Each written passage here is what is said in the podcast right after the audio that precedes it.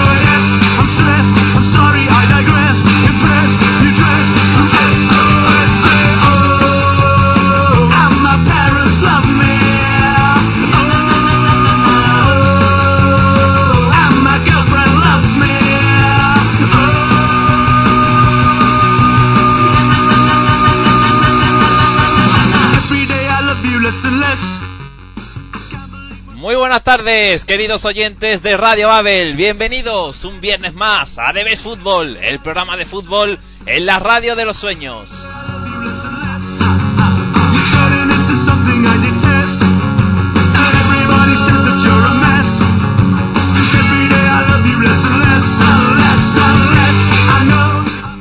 Un viernes más aquí con todos vosotros, acompañándoos en, en la radio de los sueños para ofrecerles las mejores previas de fútbol nacional e internacional.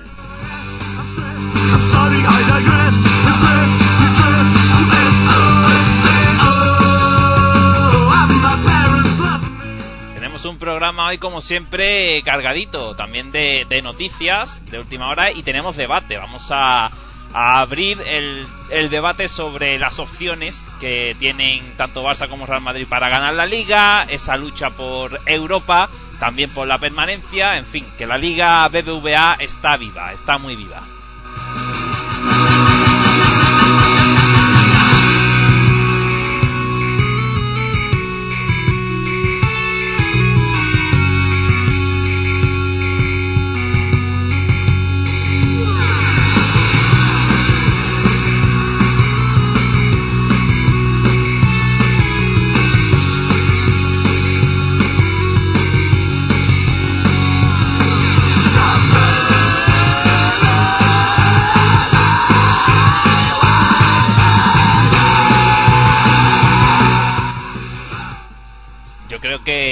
Falta esperar más, ¿no? Para, para arrancar.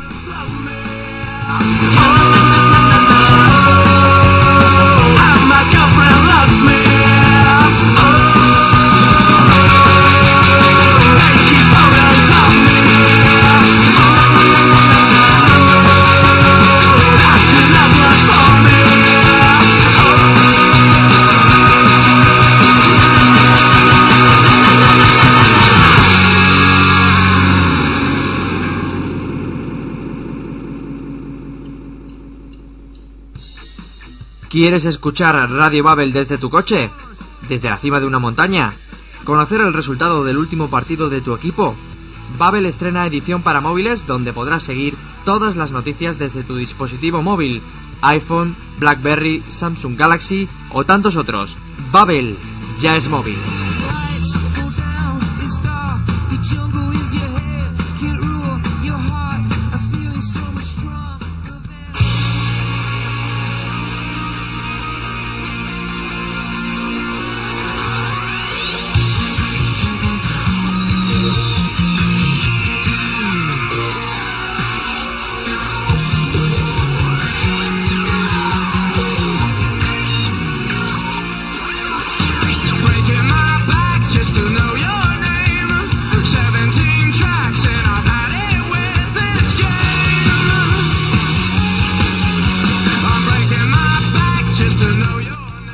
Bueno, y para mí es un tremendo orgullo presentar después de, de dos viernes ausentes al gran Alex Arjona. Muy buenas tardes, valenciano.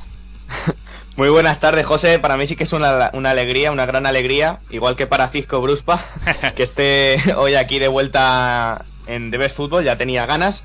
Y nada, con muchas ganas de, de disfrutar de un, de un nuevo programa, un, otro viernes aquí en The Best Football con, con estos compañeros tan grandes que tenemos. Nos congratulamos, Alex, de tu compañía, un programa en el que, bueno, vuelve a haber ausencias, no, no termina el equipo de, de estar al No completo. recuperamos. Pero bueno, eh, siempre tenemos nuestro amplio elenco de profesionales para, para acercar a nuestros oyentes la mejor información. Y precisamente a nuestros oyentes pues queremos ofrecerles pues herramientas para que se pongan en contacto con nosotros. Tenemos nuestras redes sociales. Alex, eh, coméntales. Sí, así es. En nuestras redes sociales podrán encontrarnos y charlar con nosotros durante el programa o durante la semana. En Facebook nos pueden encontrar en el buscador de la propia red social escribiendo TBF espacio Radio Babel. Ahí podrán agregarnos como amigos. Y luego en Twitter, la red social que, bueno, la que más uso le damos, pueden seguirnos en twitter.com barra tbf barra baja eh, Radio Babel. Ahí podrán escribirnos los tweets que quieran y, y comentar lo que, lo que ellos quieran durante el programa, José. Perfecto, bueno, pues vamos entonces a un mínimo alto y nos adentramos ya de lleno en esta jornada que, que se antoja, como siempre, bastante apasionante. But I just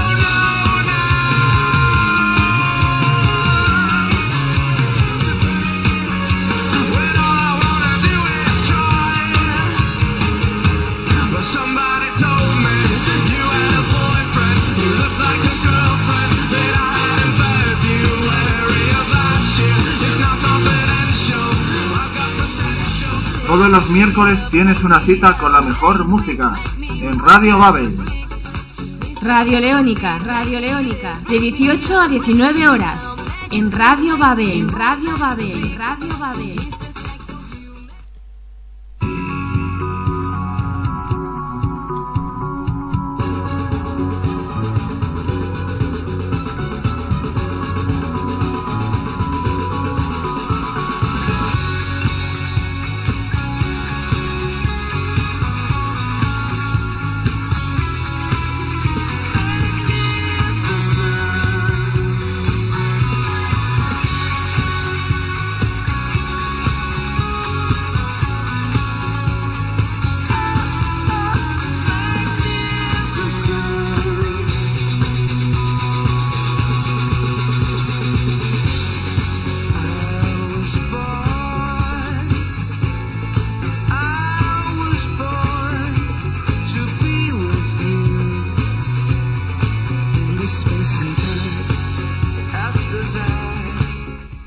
También tenemos hoy eh, una sección por estrenar. Eh, vamos a mantener la intriga. Viene a cargo de Adrián Orzáez, así que mm, de ahí no puede salir nada malo. Vamos con las jornadales.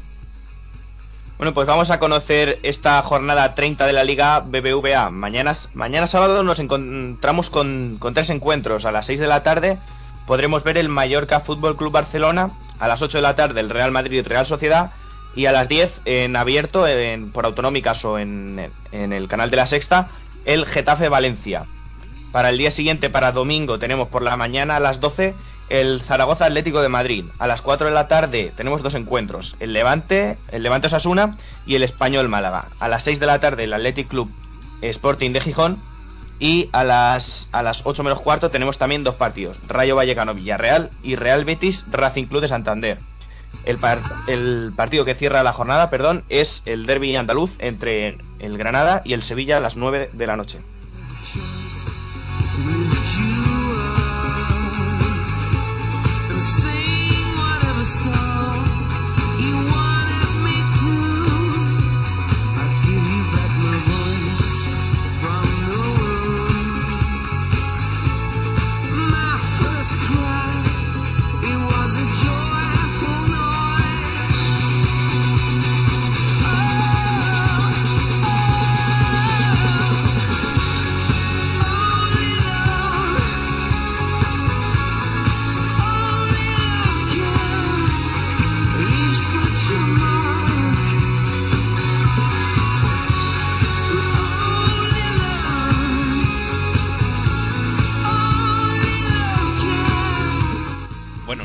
Jornada, Alex, donde en Liga BBVA, y vamos con los titulares, el Madrid no quiere dejar escapar más puntos.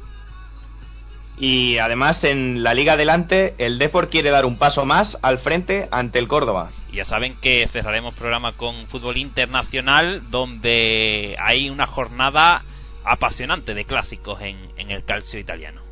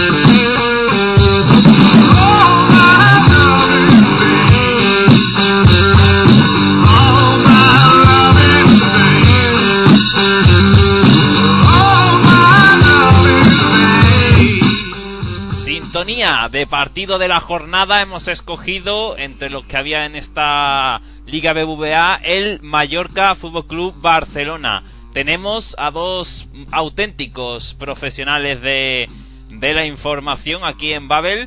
Eh, tenemos por un lado a Alejandro Vascoy. Muy buenas tardes, Alejandro. Hola, muy buenas. Eh, también tenemos, y, y sí, no vamos a, a engañarles, tenemos en vivo y en directo la siempre sensual voz de Jorge Zabaleta. Buenas tardes, Jorge.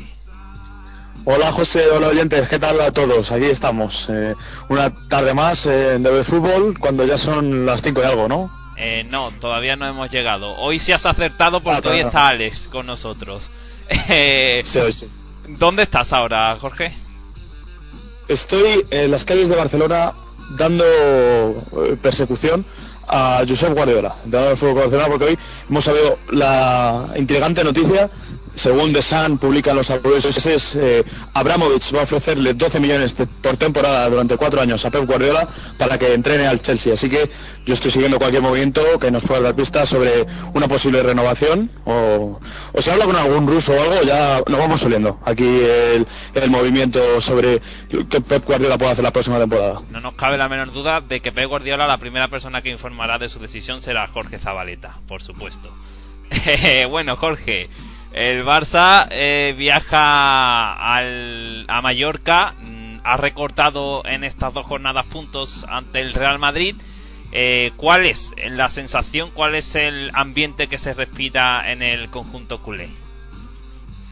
Bueno, eh, primero decir que Guardiola se acaba de meter en un Sabadell, así que podemos hablar tranquilamente. Y nada, decir que el ambiente no es ni mucho menos de euforia en el, en el equipo azulgrana, ya que eh, recordamos tristemente la noticia de Eric Avidal. Seguramente el lunes sea ya la operación del trasplante de hígado del francés. Finalmente, no sé si va a ser un, finalmente un amigo o un primo suyo que le done parte de su hígado para que el francés se, se cure finalmente y veremos, a ver este lunes en el Clinic de Barcelona, a ver cómo se ve esa operación, mucha suerte para Erika Vidal. Y en lo deportivo el equipo pues vive un buen momento de forma, recordemos que lleva ya cinco resultados favorables de victoria en el Campeonato Nacional de Liga, más otros dos en Champions y, la verdad, desde esa derrota en Pamplona que ya queda lejos, el equipo ha cambiado mucho su, su imagen y su cara. Y ya son solo seis los puntos de diferencia contra el Real Madrid y lo único malo que sufre ahora mismo el Barcelona son las bajas, en defensa sobre todo, ya que el Barcelona acudirá a Mallorca sin laterales puros del primer equipo, ya que sí que irán, por ejemplo, Mont- Martín Montoya, que apunta a titular en el lateral derecho este sábado, pero que eh, es recién in- incorporado al primer equipo, ya que Adriano, Alves y Erika Vidal son baja. Estos dos últimos por eh, lesión, el la, la de Alves por sanción. Recordemos que el pasado martes fue expulsado del partido frente al Granada por doble amonestación.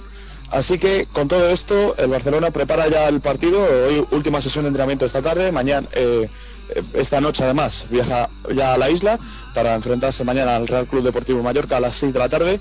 Y en las novedades también deportivas, decir que Leo Messi está enchufado después de superar el récord del mítico César en el Fútbol Club Barcelona. Apunta a un campo que se le da especialmente bien, el, el estadio del, del Ono Stadi y que además se le da bien al Fútbol Club Barcelona, ya que en las últimas temporadas ha acabado con victoria del equipo azulgrana. La única que no fue victoria fue en la primera temporada Pep Guardiola, cuando se cantó el alirón, y entonces eh, fue ya campeón el Barcelona y se dejó llevar con un equipo de suplentes y no pudo conseguir la victoria ante el equipo de, de- de aquel entonces de Gregorio Manzano.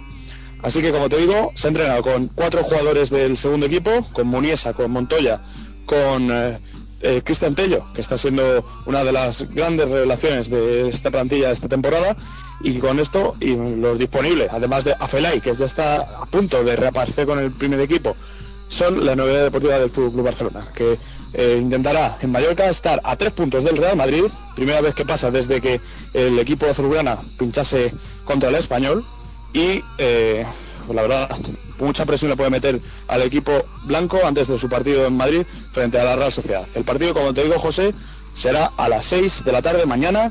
Eh, lo podrán ver, por supuesto, por Canal Plus Liga y por Gol Televisión. Y lo pitará el colegiado valenciano Aiza Gámez. Eh, y vamos a Mallorca, donde se ha desplazado Alejandro Vascoy. Eh, Alejandro, eh, ¿cómo recibe el Mallorca de Caparrós a- al Fútbol Club Barcelona? Eh, buenas, José. Pues bueno, lo recibe sobre todo con una gran moral tras la victoria importantísima del Molinón durante, durante esta semana, este miércoles, eh, ante, ante el Sporting, ¿no? Partido y victoria vital porque son 36 puntos ya los que suma el Mallorca, se coloca a 4 de UEFA y encima pues deja por debajo el descenso a nada menos que a 12 puntos, por lo cual pues el equipo de Caparrós que toma muchísimo aire, que prácticamente ya consigue la salvación a no ser que haga pues un, un resto de temporada desastroso y que va a recibir al Barcelona además con ese subidón de moral pues recuperando algunos jugadores muy muy importantes para el esquema de, de. Es el caso del defensa Iván Ramis, de, de Michael de Michael Pereira y por supuesto también y sobre todo de, Gonzalo El Chori Castro, ¿no? el jugador quizás más determinante y, y con más desequilibrio de- del equipo de Caparrós y que podrá estar frente al Barcelona una vez ya cumplido ese partido de, de sanción. El que todavía sigue siendo duda es Sergio Tejera, que sigue, sigue lesionado y parece que no podrá estar frente al Barcelona, pero bueno, eh, todavía podría, podría haber una pequeña sorpresa en la convocatoria y podría incluso. Eh, como te digo, José, eh, con mucho respiro, con mucha tranquilidad este partido ante el Barcelona y un poco, pues lo que no se sabe que es mejor, ¿no? Si, si ir a un campo como el del Mallorca, pues eh, con los del Caparrós jugándose las castañas, con presión, con esa tensión de no, de no descender, o por otro lado encontrarse un equipo relajado que pueda desplegar su, su mejor juego sin, pues eso, sin, sin tensión y poder eh, estar un poquito más liberado en el terreno de juego. Aún así, los equipos de Caparrós, José, ya sabemos todos cómo, cómo son, lo conocemos perfectamente, son equipos muy aguerridos que con una ocasión ya les vale incluso para ganarte el partido y seguro que será un encuentro bastante difícil para, para los de Guardiola que visitarán pues el, estadio de Mallorca eh, frente a un equipo como el de Caparrós que seguro le pondrá las cosas muy difíciles. Bueno, pues ese Mallorca que, escapa de, la zona roja y que, y que quiere eh, la salvación cuanto antes, sin ningún tipo de agobios.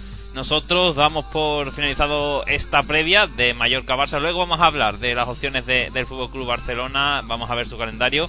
Pero tenemos que despedir a Jorge Zabaleta que seguirá haciendo su ardua labor periodística. Un fuerte abrazo, Jorge. Un fuerte abrazo. Guardiola se está metiendo en un branch. Tengo miedo. Bueno.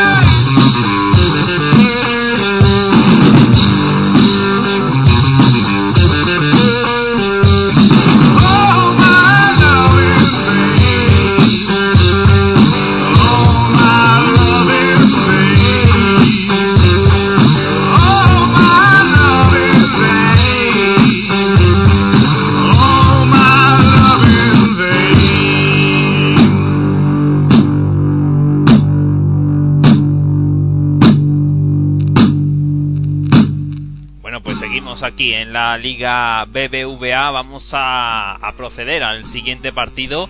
Eh, sin antes, Alex, recordar a todos nuestros queridos oyentes que a través de nuestra página web, babel.com, con V siempre, pues podrán disfrutar este fin de semana, como siempre, de las mejores previas eh, de la Liga BBVA y de fútbol internacional, ¿verdad? Así es, José, además de, de los directos coordinados por el compañero Carlos Jiménez también en, en la web. Efectivamente, este fin de semana también podrán, como siempre, eh, eh, atender el partido en directo, minuto a minuto, lo que vaya ocurriendo en cada estadio de, de primera división, algo que, que bueno, que siempre se agradece cuando, cuando uno pues no puede ver el partido por ninguna plataforma televisiva, ¿no? Ni lo encontramos por la web. Bueno, pues eh, vamos ahora, después de este mínimo alto, a, a ese partido del Real Madrid, porque también eh, hay mucho, mucho tema que, que contar en, en la Casa Blanca.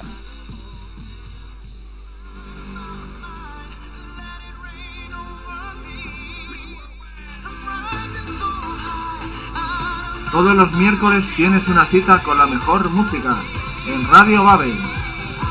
Radio Leónica, Radio Leónica, de 18 a 19 horas, en Radio Babel, en Radio Babel, en Radio Babel.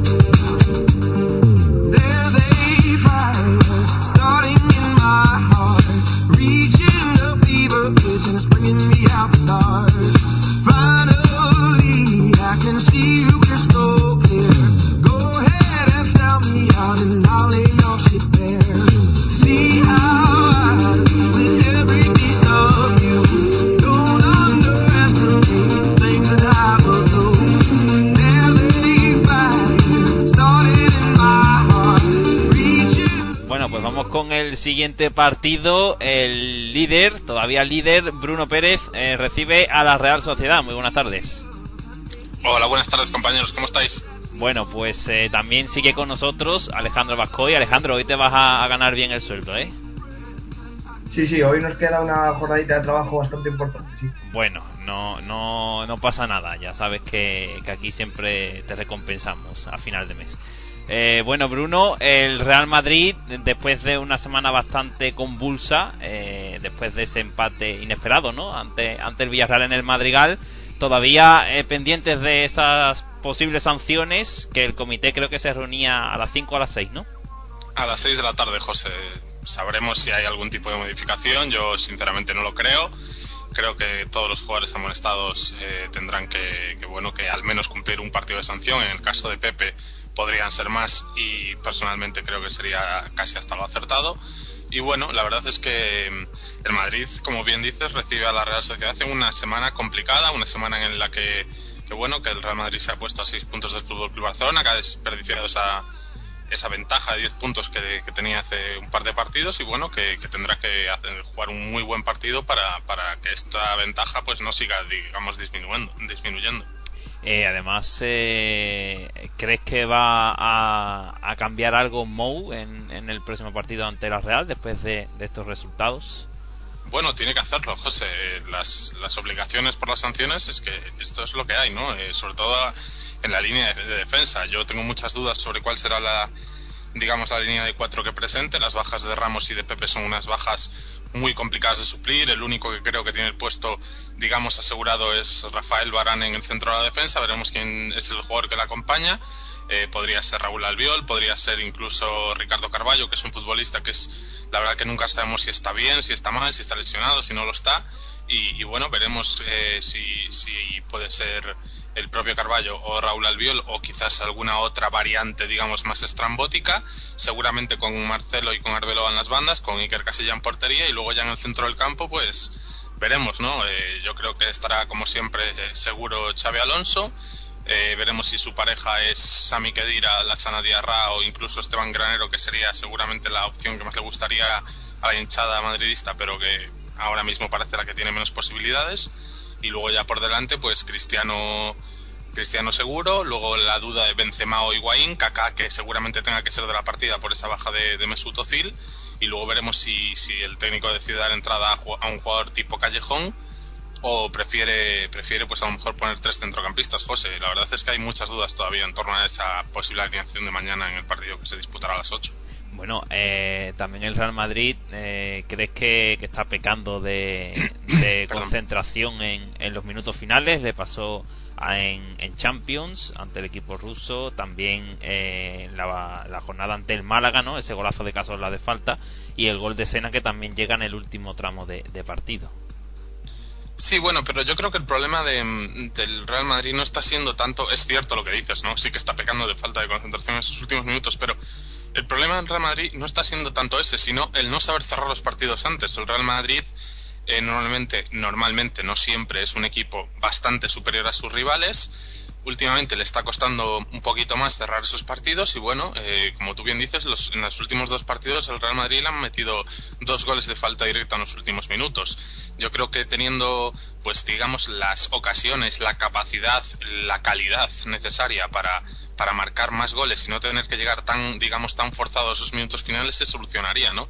El Real Madrid está pasando por una fase complicada, por una fase en la que parece que, eh, según comentan, eh, Mourinho ha, pre- ha pre- querido preparar, digamos, la fase final de la Champions eh, para que sus jugadores estén mejor físicamente y quizás ahora estén pasando por ese pequeño bajón que dan los futbolistas cuando se están cargando a lo mejor de algo más de carga física y todavía no estén en, en, digamos en, el tope ¿no? que, que pretende el entrenador y ahora pues parece que lo estén pagando la verdad es que está siendo una situación muy complicada que bueno que el Barça sigue sin fallar y, y que difícilmente lo hará y el Madrid tiene que aplicarse tiene que volver a, a ser ese martillo pilón que mete un gol detrás de otro porque si no las cosas se pueden complicar la Real Sociedad es un es un rival que en principio no tendría por qué suponer ningún, digamos, traspié, pero que es un rival que se le puede complicar como se les han, se les han complicado estos últimos rivales, ¿no? Tanto el CSK como el Villarreal como el Málaga.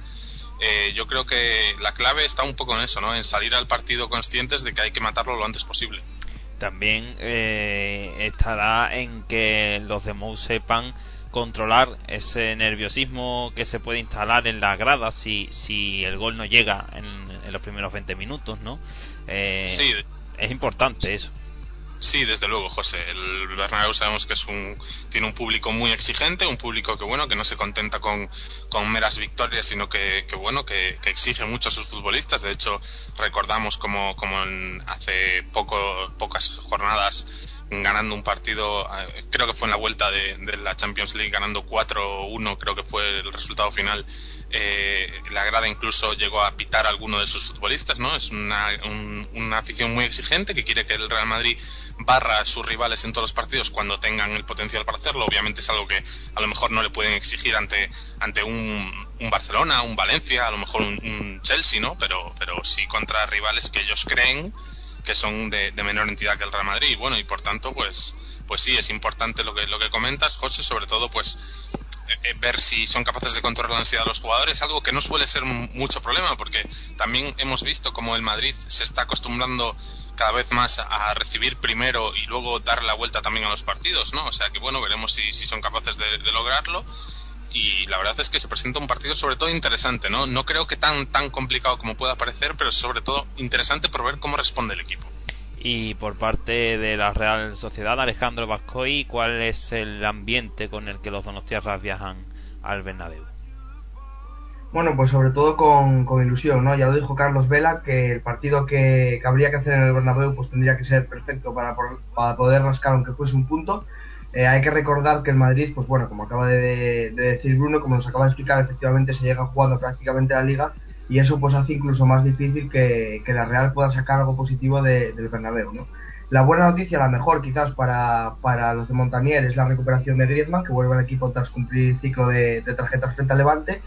Y bueno, la Real pasa por un mal momento, sobre todo porque lleva dos partidos seguidos perdiendo con equipos entre comillas asequibles, como podrían ser Getafe o, Levante, este último en casa, que perdió 1-3 esta semana. Y bueno, pues querrá un poco romper esta racha negativa. No peligra de todas maneras la continuidad de, la Real eh, en primer otro año más.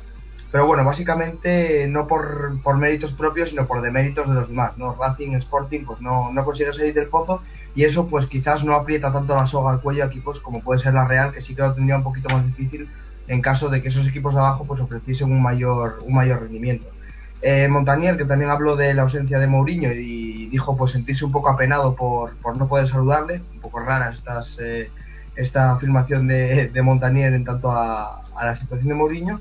Y nada, pues eh, llegará a la Real más que nada con sus armas en ataque, intentar aguantar ese resultado por lo menos hasta el descanso, que creen allí en San Sebastián que es la fórmula para lograr algo positivo en, en, San Sebast- en Madrid, perdón, y a partir pues ya del minuto 60-70 buscar ese golito solitario, ese 0-1 que les dé los tres puntos o que al menos, como digo, pues les permita sacar eh, algo más que, que una posible derrota.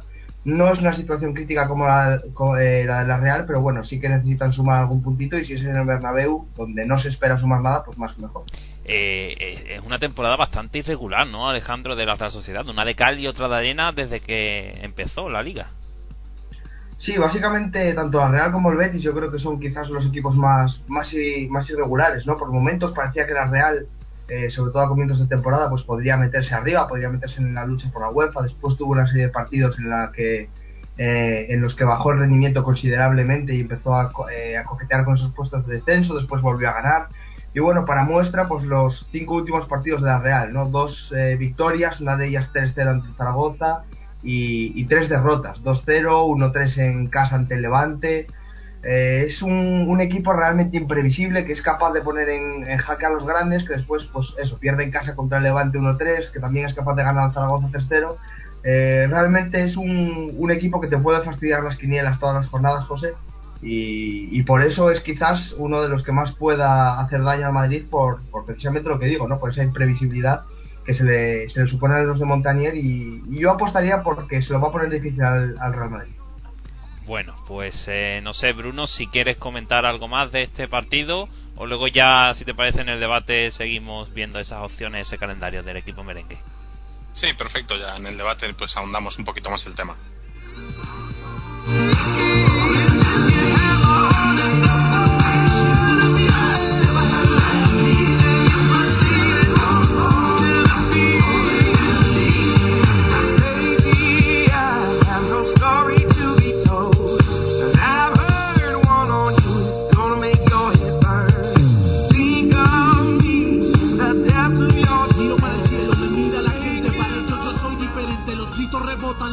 De frente, la pelota me grita, te toca, las piernas me ruegan que no, pero el alma me ordena. ¿Eres de un pequeño principado al norte de España? ¿Tu derbi es a 28 kilómetros y no el puente aéreo?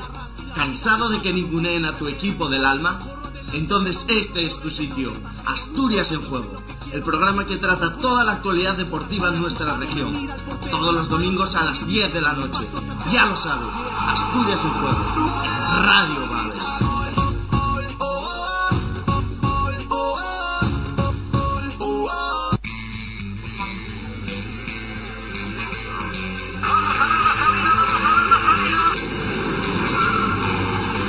Regresa el rugido, regresa el motor. Fórmula 1, Mundial de Motociclismo, Rally. Todo en Babel sobre ruedas, todos los lunes de 9 y media a 11 de la noche con Alejandro Vascoy.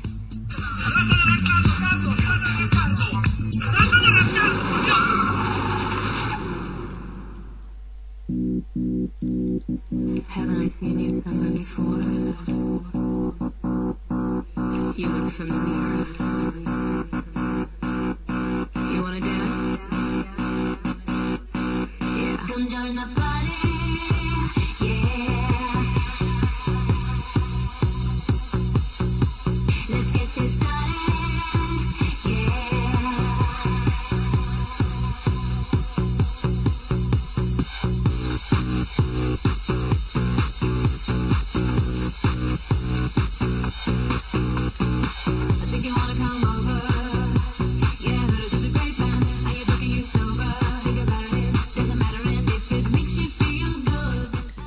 Los Madonna nos adentramos en, lo- en el resto de partidos de esta jornada de Liga BBVA y vamos a, a ese español Málaga, un Málaga que, que ganó ayer, recordemos que ha habido jornada intersemanal, ayer jugaron Sevilla, Málaga y Betis y bueno, el Málaga ganó, está ahí empatado con el Levante y este fin de semana Rocío, eh, muy buenas tardes, visita al, al español.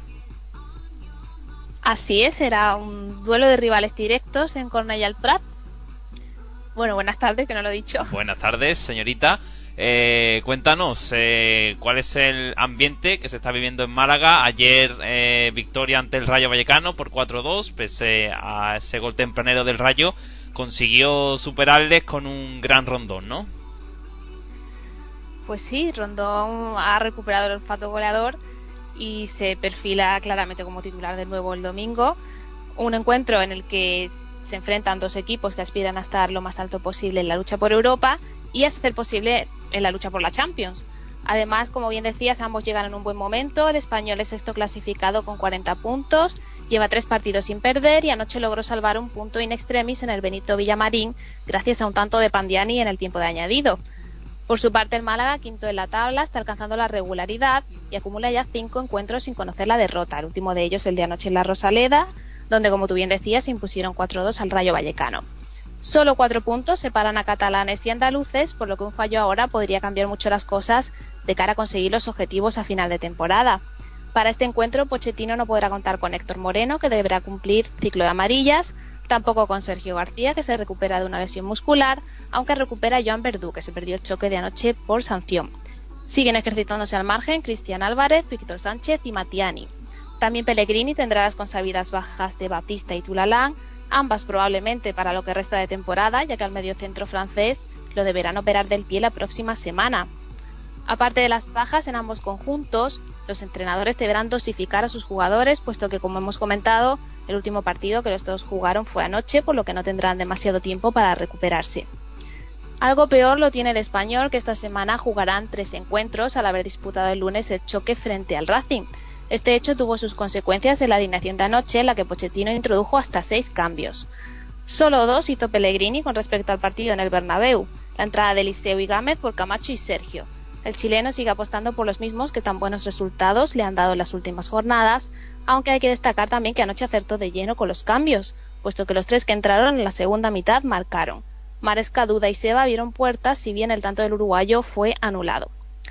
Esta es otra de las cuestiones que destacó el entrenador chileno tras el partido, y es la fiabilidad que todos los miembros de la plantilla empiezan a dar y que han supuesto la estabilidad en cuanto a juego y resultados que venían buscando. No obstante, aún quedan 10 jornadas y la distancia entre unos y otros es demasiado corta como para confiarse. Además, el estadio Perico no se le da especialmente bien a los costasoreños, ya que no ganan allí desde la temporada 2003-2004 por un escueto 1-2, mismo resultado, pero a la inversa, que dio la Rosaleda el pasado mes de octubre. En aquella ocasión, Rondón y el ahora zaragocista Poño de penalti se impusieron al solitario gol de Álvaro Vázquez. Precisamente destacable es la evolución de Rondón, como, de Rondón, como bien comentábamos al inicio de la previa, ya que ayer hizo doblete ante el Rayo, suma ya seis tantos en los últimos ocho partidos y ha recuperado ese olfato goleador que le faltaba. Se mantiene como pichichi del equipo con nueve dianas y para el domingo, pues lo más por ciento es que sea titular de nuevo. Con respecto a los once, veremos con qué nos sorprenden tanto Pochettino como Pellegrini, dado que aún no hay ni convocatoria, aunque los locales podrían salir con casilla bajo palos, defensa para Javi López, Jordi Amar, Raúl Rodríguez y Vida, con Forlín y Cristian Gómez en el doble pivote y un ataque formado por Romari, Joan Verdú, Coutinho y Uche. Por su parte, Pellegrini podría apostar por Willy bajo palos, defensa para Sergio, Wellington, Matáisen y Monreal, con De Michelis y Cazorla por delante de la zaga, Joaquín Oseba y Eliseo por banda, Cisco de media punta y Rondón como referencia en ataque. El encuentro comenzará el domingo a las 4 y lo dirigirá el colegiado del Comité Aragonés, Clos Gómez. Pues completísima como siempre esa previa de Rocío Bonachera. Además el, el Málaga Rocío pues supongo que, que seguirá haciendo cuentas, está apretada la zona europea, la lucha por la cuarta, incluso por la tercera plaza, porque el Valencia la verdad es que no está sabiendo aprovechar esa ventaja que poseía respecto a sus perseguidores hace pues escasas jornadas. Y bueno eh, está empatada ahora mismo con el Levante. Hay algunos equipos que, que sí que le pueden hacer daño pero ahora mismo eh, el Málaga a, a priori es eh, superior y favorito para, para quedarse con la cuarta plaza no no sé cuál es el calendario más cercano del Málaga Rocío si lo tienes a mano. Eh, sí, el Málaga se enfrenta bueno, el domingo al Español y después tiene que recibir a Betis y Racing, tiene que visitar a Villarreal volver a recibir a Real Sociedad. Eso es lo que tiene hasta mediados de abril. Bueno, pues eh, a priori el, el Málaga no debería tener, sobre todo en casa, problemas para hacerse con los tres puntos. Veremos a ver qué es lo que va sucediendo. Ahora después en el debate también hablaremos de esa lucha por Europa. Como siempre, Rocío, muchísimas gracias y, y nada, eh, te escuchamos aquí el próximo viernes. Un abrazo.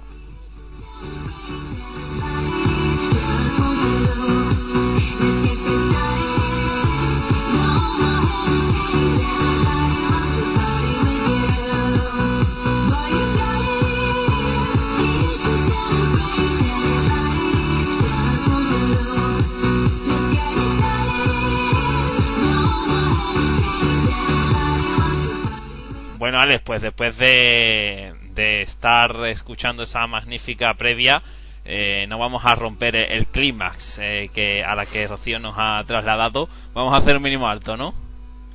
Así es que también vamos a dejar que se despeje un poco Alejandro Vascoy, que parece que al no estar hablando en este programa, Sí. parece que le está entrando sueño o algo. Sí.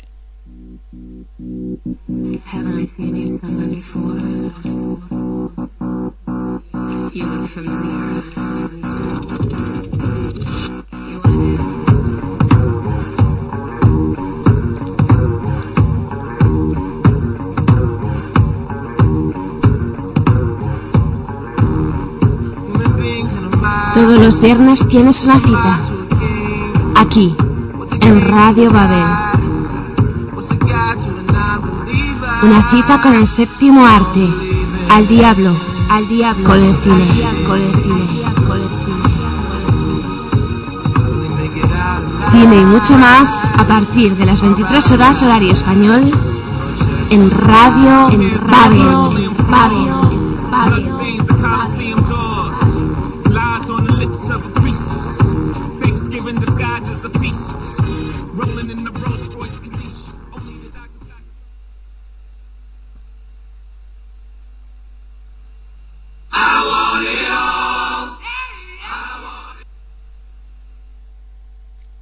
Seguimos aquí en Debes Fútbol. Vamos ahora con el resto de la jornada.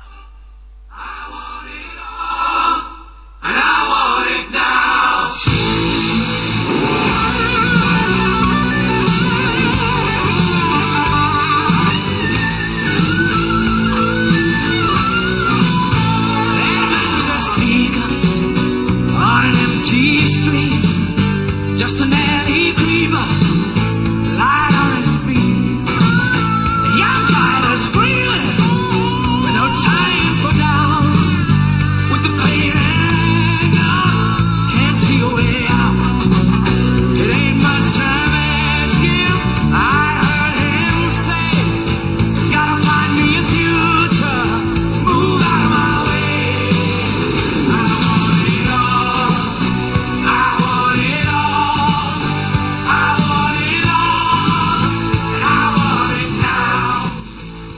Y para el resto de la jornada, pues eh, aquí sigue nuestro incansable Alejandro Vascoy. Cuéntanos, Alejandro, qué partidos tenemos este, este fin de semana.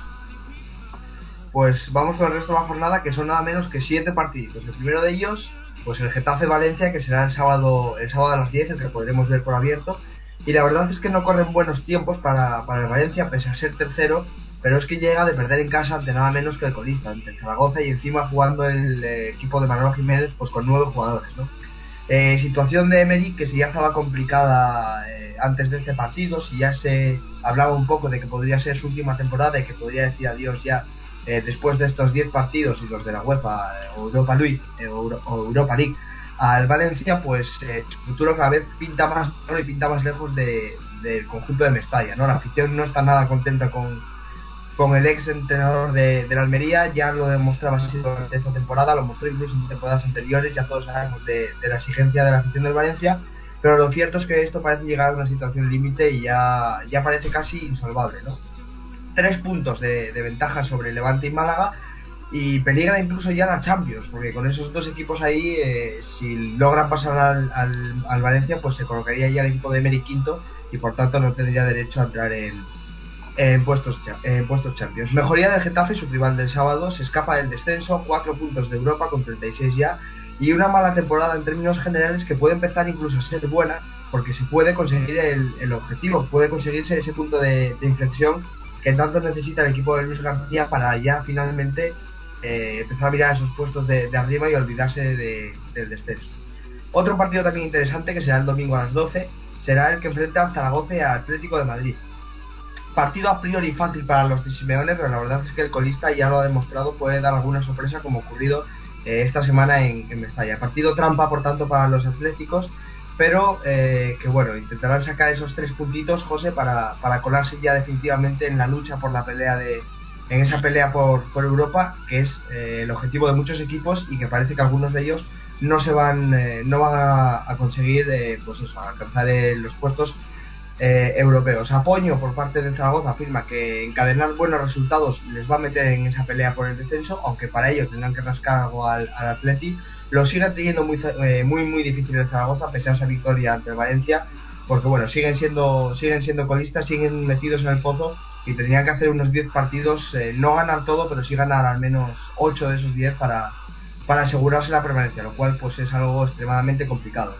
El Atlético de Madrid, que llega de ganar al Atlético de Bilbao, llega de dar un golpe encima de la mesa, triunfo muy importante con Falcao como estrella, marcó esos dos goles del conjunto, del conjunto madrileño y pues con un Juanfran en gran estado de forma que llama incluso a las puertas de la selección, que decir de Adrián que lleva realizando una temporada exquisita y bueno pues eh, los de Simeone que se colocan a un puntito de Europa y a 5 de Champions y parece que finalmente sí que están llegando al, al objetivo marcado desde la llegada de Simeone y desde el inicio de temporada.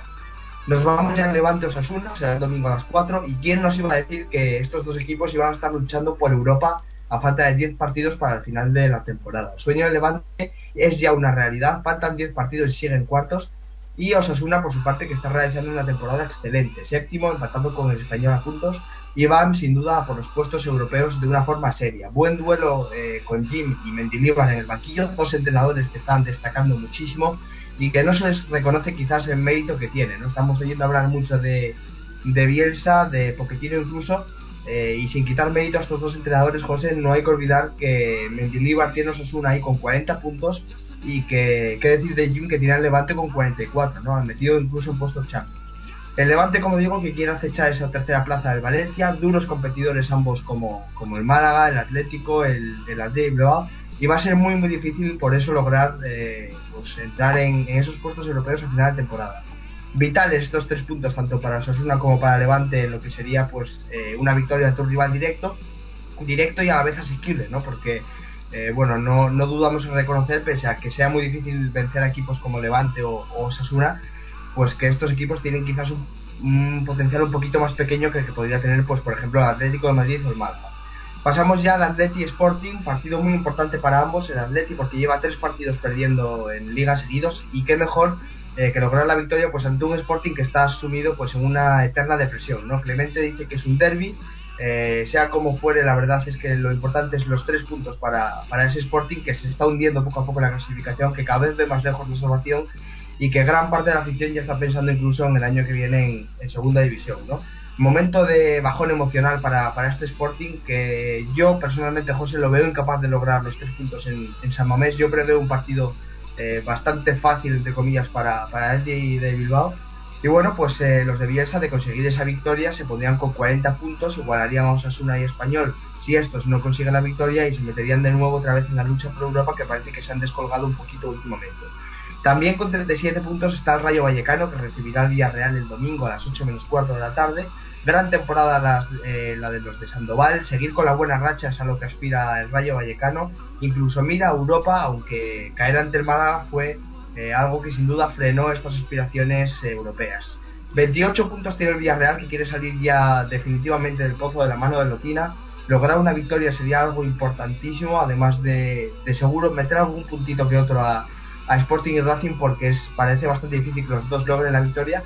Y bueno, un Villarreal que llega a empatar ante nada menos que el Real Madrid, en lo que fue un partido muy importante, sobre todo anímicamente para los de Lotina, para afianzarse, para, para saber que efectivamente pueden llegar a ese nivel y sobre todo que, que bueno, que les muestra que tienen potencial para, para ganar los partidos que necesitan y salvarse definitivamente en esta temporada. Mismo día, misma hora, domingo 8 menos cuarto, para ese partido entre el Betis y el Racing. Duelo también vital para ambos. El Betis atraviesa una racha pésima.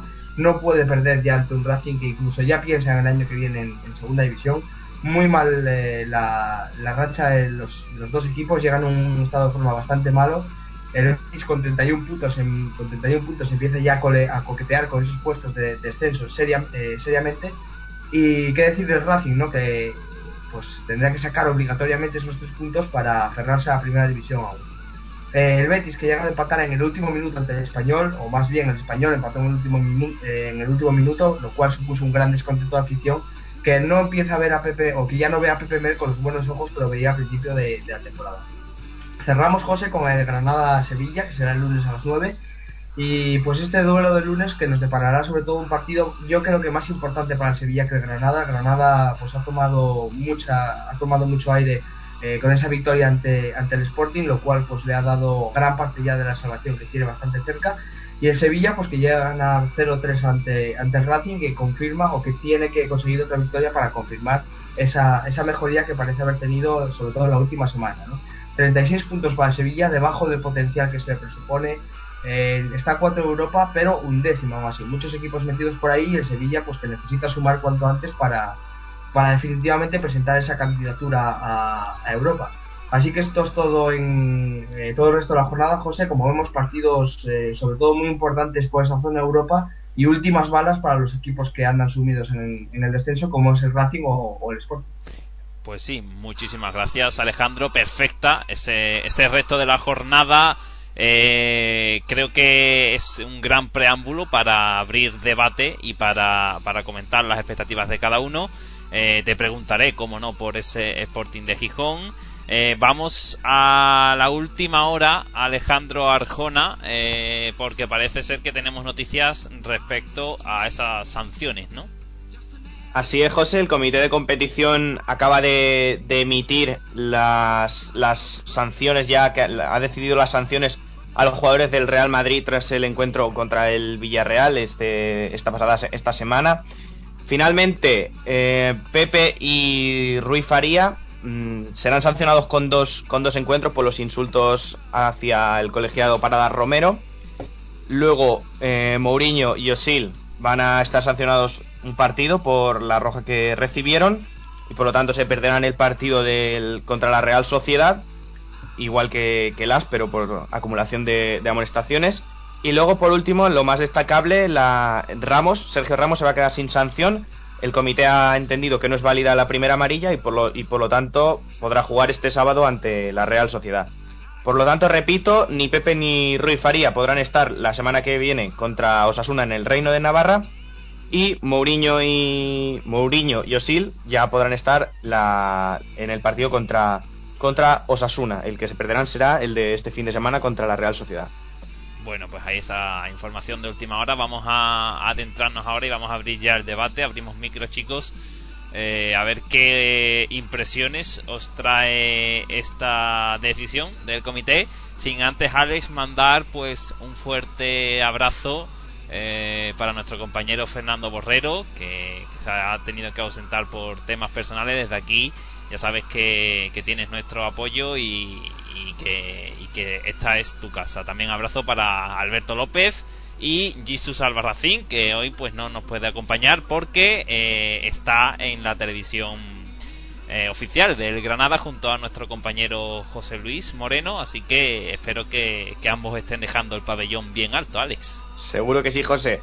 Nada, suerte a unos y el máximo apoyo a otros compañeros que hoy no han podido estar y les esperamos tan pronto como, como sea posible aquí en The Best Football. Veremos a ver si no tienen que ampliar la programación de, de ese programa de la televisión del Granada, porque con Jesus, eh, ojito, eh, ojito, ojito con Jesus que, que tiene peligro. Bueno, vamos a, a saber las primeras impresiones. Bruno Pérez, eh, estas sanciones, ¿qué, ¿qué sabor de boca te dejan? Bueno, eh, la verdad es que son unas decisiones, digamos, por lo menos discutibles, ¿no? El caso de Pepe, yo lo comentaba antes que creía que merecía más de un partido y creo que con dos no se arregla nada, ¿no? Eh, en teoría y según el reglamento insultar al árbitro son de 4 a 12 partidos, creo que al menos desde mi punto de vista se trata de un insulto grave, por tanto, bueno, creo que lo mínimo sería llegar a, darle la, la sanción que le corresponde, no digo 12, pero a lo mejor cuatro partidos que es el mínimo, pues yo creo que por ahí podrían haber ido los, los tiros.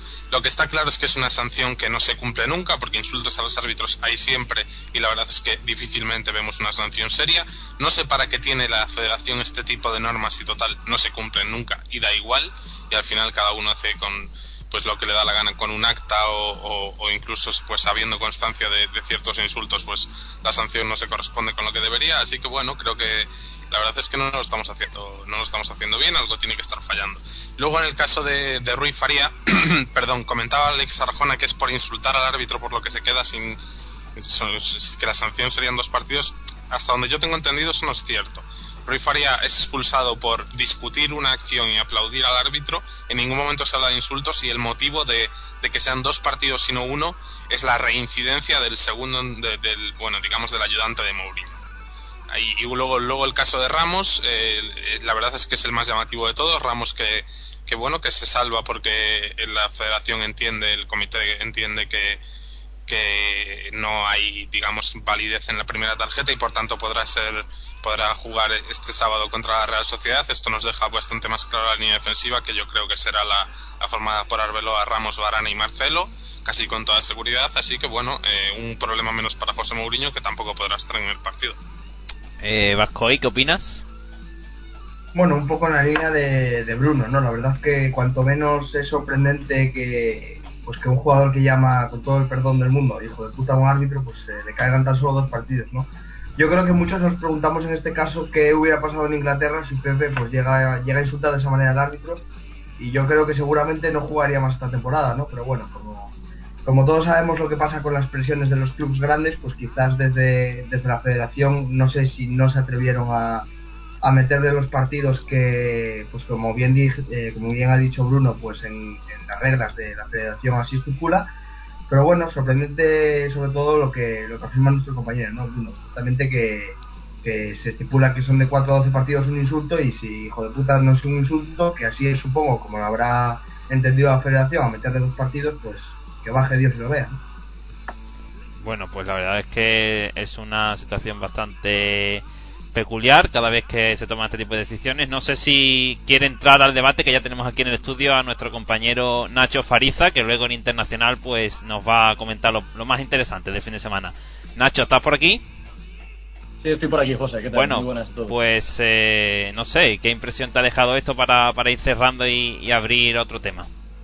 Bueno, opino un poco como los compañeros, ¿no? Sorprende la decisión, la decisión sobre el tema de Pepe. Yo creo que son unos insultos claros y que deberían ser sancionados, pues eh, tal y como dicta el reglamento, ¿no? Una, una, dureza un poco mayor que la que que la que ha exhibido el comité de competición en esta en esta decisión, ¿no? En el caso de, de Ozil es que a mí directamente no, no, me parece que, que, ¿no? Eh, aplausos irónicos en un partido vemos eh, ve- vemos todos los fines de semana, ¿no? No creo que sea una decisión eh, propia de un árbitro de primera división expulsar a un jugador por aplaudir eh, una de sus decisiones en tono irónico, eh, evidentemente, porque era una decisión que, favorecía claramente al, al Villarreal, pero creo que creo que el árbitro tuvo pues eh, 10 minutos en los cuales el partido el partido se le fue de las manos por completo, ¿no? Podríamos discutir también pues eh, esas dos decisiones de, penaltis no pitados a favor de- del Villarreal que probablemente tuviera que haber decretado, pero bueno, son cuestiones mucho más puntuales, ¿no? En la parcela disciplinaria creo que el árbitro falló, pero también, como, como suelo decir siempre, yo creo que no podemos centrar la atención en, en- lo que hagan o dejen de hacer los árbitros. Se pueden equivocar, eh, pueden perjudicar a unos a otros en función de cada fin de semana, pero creo que al final lo que, lo que se ve es, eh, eh, y lo que nos queda en, la retina, en la memoria de todos los aficionados, es, el fútbol que han desplegado cada uno de los dos equipos sobre el campo. ¿no? El Madrid fue, para mí, el otro día estuvo claramente por debajo de su potencial.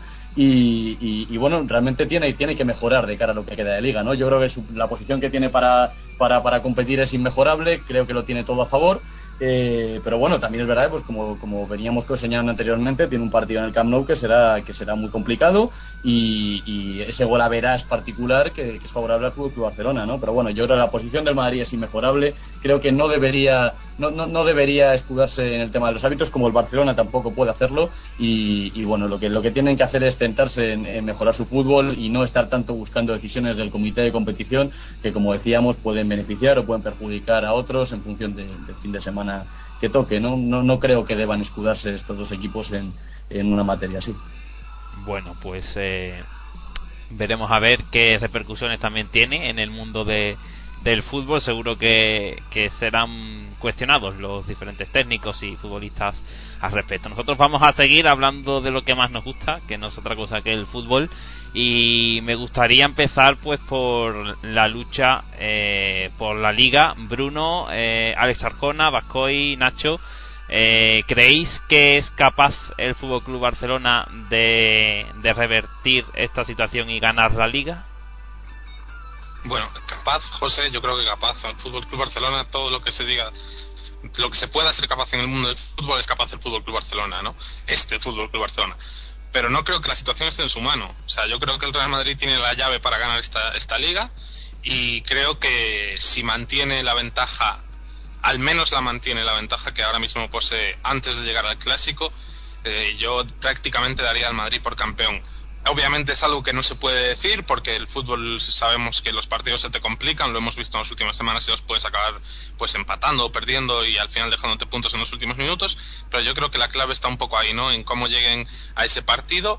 Es cierto que el, que bueno que el Real Madrid necesitaría para ganarle el gol a Brash al Barça eh, una diferencia de tres goles a su favor, algo que ahora mismo parece la verdad que, que muy muy lejano. Todo es posible, como, como ya hemos dicho. Y bueno, yo creo que un poco pasa por ahí, ¿no? El Barça dudo mucho que, vaya a fallar de aquí al clásico, el Real Madrid no puede hacerlo. Y, luego veremos qué es lo que sucede en, ese partido, que puede ser realmente decisivo.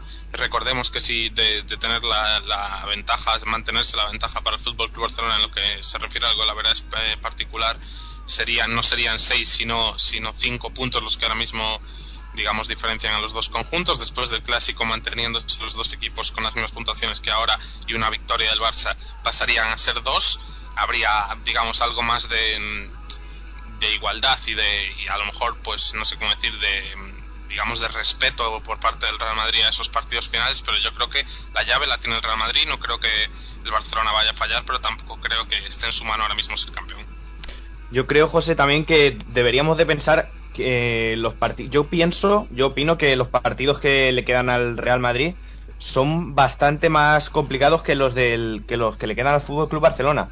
Principalmente tiene tres, tres salidas bastante bastante duras como son eh, la, la- esta jornada no la siguiente que visita eh, el, el Reino de Navarra y la verdad es que por ejemplo el, el Barcelona ya perdió allí 3-2 Luego también tiene que visitar el, el Calderón, eh, que además es el derby madrileño. Y luego, por último, mm, yo digo las que destaco de, partidos importantes, pero bueno, todas las salidas son importantes. Y el que quería nombrar también es el partido en el Camp Nou contra, contra el Barcelona, el clásico. Luego, además, también le queda un partido en casa, en el Santiago Bernabéu, contra el Valencia y otro contra el Sevilla, que estarán luchando por, por entrar en, en puestos europeos, ya sea en Champions o en Europa League. Y por lo tanto, fijándonos en los partidos, en, fijándonos en los partidos. Dime, dime. Alex, perdona que te corte, sin olvidarnos de la, de la visita a San Mamés también. Sí. También. Ah, sí, sí, mira, también. También me olvidaba de la visita a San Mamés. O sea que la verdad es que le quedan partidos mm, duros al, al Real Madrid, pienso yo. Sí, yo también estoy de acuerdo. No sé, Vasco y Nacho qué opinan. Quizás el Real Madrid que sí que tiene, sobre todo las visitas, ¿no? De lo que hablaba Alex, más complicadas. El Barça también tiene que jugar, pues, pues con el, Athletic Club también tiene que jugar. Tiene que jugar con el español, el del catalán. Sabemos que el español siempre le pone las cosas difíciles al Barça. Tiene que jugar con el Levante, que va a jugar sin presión de aquí a lo que resta de temporada. También tiene que jugar con el Rayo, con el Madrid y, y no sé si me dejo alguno más. El Barça tiene que jugar también con el Betis. No sé, Vasco y el, Nacho. el Zaragoza, creo también. Y José, son- Zaragoza. yo no sé, si, si vemos el calendario, a ver, el Madrid, por supuesto, tiene, tiene tres partidos que debería señalar señalar en, en rojo en el calendario. Sea, el partido de, Pamplona eh, contra Sasuna, el partido en el Calderón contra el Atlético de Madrid y el partido contra Tigloán la Catedral. Eso está clarísimo que el, Barce- eh, el, el Real Madrid tiene que señalar que en rojo esos, esos tres partidos. Yo creo que el cálculo que se hace en, en la Casa Blanca es eh, sumar eh, un, un un empate, eh, entiendo, contra, un- perdón, dos empates contra en esos tres partidos y, y otro partido sumar una victoria, ¿no? Con esos el, Madrid sería sería campeón, lo que pasara en el, en el low camp, ¿no? Dando por perdido incluso el golaveras particular con el Fútbol Club Barcelona. Y el Fútbol Club Barcelona, como, como bien decías, José, tiene, tiene partidos que yo creo que son complicados, ¿no? En una línea completamente distinta, ¿no? Los, estos tres rivales que comentábamos, Osasuna, Atlético de Madrid y Atleti de, y Atleti de Bilbao, eh, son, son equipos que dan guerra en la parte alta de la tabla en este momento de la temporada. En cambio, el Barcelona tiene, tiene una visita muy complicada eh, a Zaragoza y tiene una visita muy complicada a, Sevilla para jugar contra, contra el Real Betis. ¿no? Yo no creo que tenga un calendario fácil tampoco. Eh, también hay que tener en cuenta, yo creo, el, el- el calendario que, que, tienen ambos en, en Champions. ¿no? Yo creo el Madrid, eh, en fin, no, no vamos a adelantar acontecimientos, ¿no? pero, pero la eliminatoria contra Poel eh, debería ser relativamente sencilla eh, para los intereses madridistas y en cambio el Barcelona va a tener una muy dura eliminatoria contra, contra el Milán, ¿no? Eh, en fin, son, son muchos los, los condicionantes que, que pueden cambiar eh, que pueden cambiar el devenir de la liga, ¿no?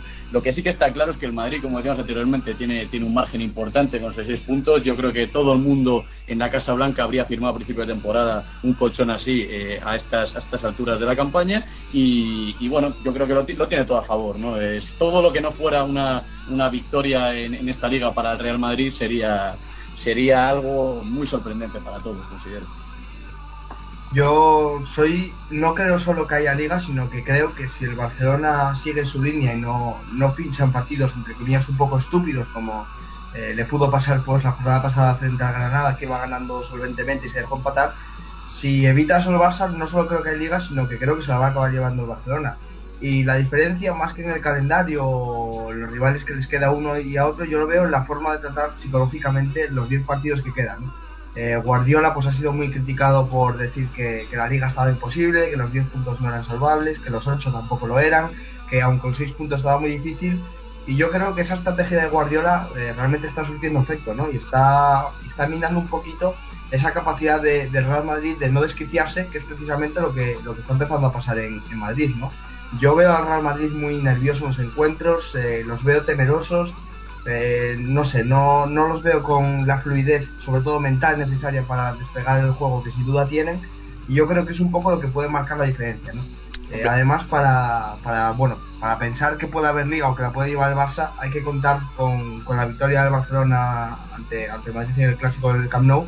Y yo creo que efectivamente los de Guardiola van a ganar allí, ¿no? Por tanto, la diferencia de 6 ya sería de 3 y, y esto apretaría muchísimo más las cosas, ¿no? Así que si, si Mourinho los suyos logran un poco dar la vuelta, logran alejarse de estas polémicas arbitrales, eh, se centran en ganar los partidos porque pueden ganarlos todos efectivamente, se acabará llevando la, la Liga a Madrid. Pero si todo sigue igual como está yendo en estas últimas jornadas, yo creo que al final Barcelona incluso podría, podría llevarse el. Eh, además, eh, creo que habría que preguntarse si, si el Fútbol Club Barcelona, porque claro, el Real Madrid con esa ventaja de puntos que tiene, pues incluso se puede permitir algún que otro pinchazo, por así decirlo. Pero el Barça tendría que ganarlo todo prácticamente, ahí creo que estamos de acuerdo, ¿no? Que tendría que ganarlo todo en liga para, para aspirar a, ganar el campeonato. Teniendo en cuenta también eh, que tiene la Champions, ¿no? El rival del Barça yo creo que es el más difícil, ya se habló la semana pasada. Es el Milan, no es el Milan de otros tiempos, pero, pero bueno, sigue líder en el calcio y los equipos italianos siempre eh, son muy competitivos y pueden dar mareos de cabeza al Fútbol Club Barcelona. Eh, evidentemente, el Barça y el Real Madrid, si rinden a su nivel, prácticamente pues están capacitados para ganarlo todo. Yo creo que ahí estamos de acuerdo, ¿no, Bruno? Desde luego, José, desde luego, la verdad es que sí, están capacitados para ganarlo todo. Incluso, eh, perdonadme que difiera con, con vosotros en el tema del Milan, yo creo que el Barça debería, bueno, debería no, creo que va a arrollar al Milan, no debería porque no, no tiene por qué, ¿no? Pero yo no veo al Milan que pueda hacer frente al Barça. Es cierto que se lo hizo pasar mal en la fase de grupos, pero el Barcelona, sabiendo lo que se juega a doble partido, no creo que, vaya a pasar excesivos apuros. Y, y bueno, eh, yo creo que un poco la clave está en lo que estamos contando, ¿no? En, en el calendario, en, en, la- en, digamos en el nerviosismo que se pueda eh, meter en uno u otro vestuario. Pues yo creo que un poco tendrá que ser todo al final. Al final los, los campeonatos, eh, digamos, domésticos, los campeonatos regulares, se ganan precisamente por eso, ¿no? Por saber controlar todo este tipo de situaciones. El Real Madrid es cierto que gozaba de, una ventaja que prácticamente lo, todos lo dábamos como campeón, eh, que eran los 10 puntos, y ahora ya no, está la cosa tan clara. Es una cuestión de, digamos, de tener en cuenta todo este tipo de, factores que, pueden al final alterar una competición, alterar el, el- el campeón, y bueno, eh, yo creo que será muy interesante. Y, como comento, ¿no? Eh, si el Real Madrid no falla de aquí a de aquí al, clásico, no creo que vaya a dejar escapar la liga. Bueno, pues yo creo que, que podemos dar por zanjado este este debate en, en cuanto al campeonato de liga. Seguiremos hablando porque ya sabemos que la liga BBVA está trepidante y conforme vayan pasando las jornadas seguro que se van viendo las cosas con, con distinta lupa. Vamos a, a la zona europea y empiezo contigo, eh, Nacho. Eh, está el Málaga, está el Valencia, tenemos al Levante, tenemos a Osasuna, Atlético de Bilbao, Atlético de Madrid, varios equipos que llevan va- muchas jornadas ya en esa lucha por, por la Champions y por la Europa League. Eh, ahora mismo, ¿tú a quién ves con, con más fuerza y, quiénes son los equipos que crees tú que, que van a, a ir a Champions? Bueno, no es fácil hacer un, pronóstico ¿no? hasta toda la temporada. Vemos que es una zona que está muy, muy apretada. ¿no? Del, del Valencia, que está ahora mismo con 47 puntos tercero, vemos que, que hasta el Atlético de Madrid y el Atlético de Bilbao tienen opciones claras eh, de, entrar en Champions. ¿no? Es decir, del tercero al, noveno hay una diferencia, una brecha, eh, incluso al décimo, que es el Rayo, hay una, diferencia de tan solo, tan solo 10 puntos. ¿no? Entonces está, está bastante apretado. Sí es verdad que al Atlético, al Atlético de Bilbao, que era mm, pues uno de mis principales favoritos para entrar en Champions este año y creo que harían bien en, en concentrar sus esfuerzos en, en este objetivo, ¿no? Pues por repercusiones económicas y sobre todo sociales, ¿no? Yo creo que una vuelta del Athletic de Bilbao a, Champions sería sería una estupenda noticia para, para la masa social eh, del, club bilbaíno, ¿no? Eh, en este sentido, sí, sí es verdad que yo veía una, un claro favoritismo del Athletic de Bilbao para entrar en Champions a principio de temporada, eh, pero la distracción que puede suponer la, la Europa League con esa, esa eliminatoria trepidante que, que ha tenido hace escasas fechas contra el Manchester United, incluso esa final de Copa prevista para el eh, 25 de mayo, se juega el 25 de mayo contra el Fútbol Club Barcelona, pues puede ser distracciones que, que, no deja de ser que no deja de ser problemas para concentrarse en, en- en su objetivo primordial que debería estar entrar en Champions, ¿no? Un Atlético de Madrid muy regular también, ¿no? Eh, vemos en la octava plaza. Eh, yo no considero, no considero eh, entre el ramillete de favoritos para, para entrar en Champions para la próxima temporada. Eh, por delante encontramos a, como decíamos anteriormente, Levante, Málaga, Español y Osasuna. Y, y de esos cuatro, son realmente son equipos, eh, tres de ellos, bastante sorprendente que esté hasta esta de temporada eh, luchando por, por un objetivo tal como entrar en Champions, tanto Levante como Español como Osasuna. Eh, creo que al, al final en- entrarán, si es que entran, en Europa Liga. Dudo mucho que tengan potencial suficiente para, para, para clasificarse para, para Champions a final de temporada. Y en cambio un Málaga que sí que está que viene clarísimamente de menos a más. Eh, el equipo de Pellegrini que ha concentrado, ha concentrado sus esfuerzos en entrar en Champions para la próxima temporada, creo que es muy importante para el club, era uno de los objetivos de, del jeque para esta temporada y, y le daría mucho aire ¿no? de cara al proyecto eh, para, próximas, para próximas temporadas. Por lo tanto, eh, sí que considero que, que Málaga y Valencia son actualmente clarísimos favoritos para, para clasificarse para la Champions y luego, pues bueno, un, un Athletic de Bilbao que, que desde atrás, si, si logra eh, dejar un poco de lado esas distracciones de las que hablamos anteriormente, puede tener opciones, puede tener opciones para, para luchar por Champions hasta, la- las últimas jornadas. También es verdad en temas de calendario que el Athletic de Bilbao tiene tiene dos partidos complicadísimos, ¿no? Un partido contra el Fútbol Club Barcelona en el Camp Nou que, que, es ciertamente complicado para los intereses del equipo de Bielsa y, y un partido muy complicado contra el Real Madrid en, en la Catedral. Por lo tanto, eh, no, es, no es fácil el, el calendario del equipo bilbaíno. Eh, Bruno.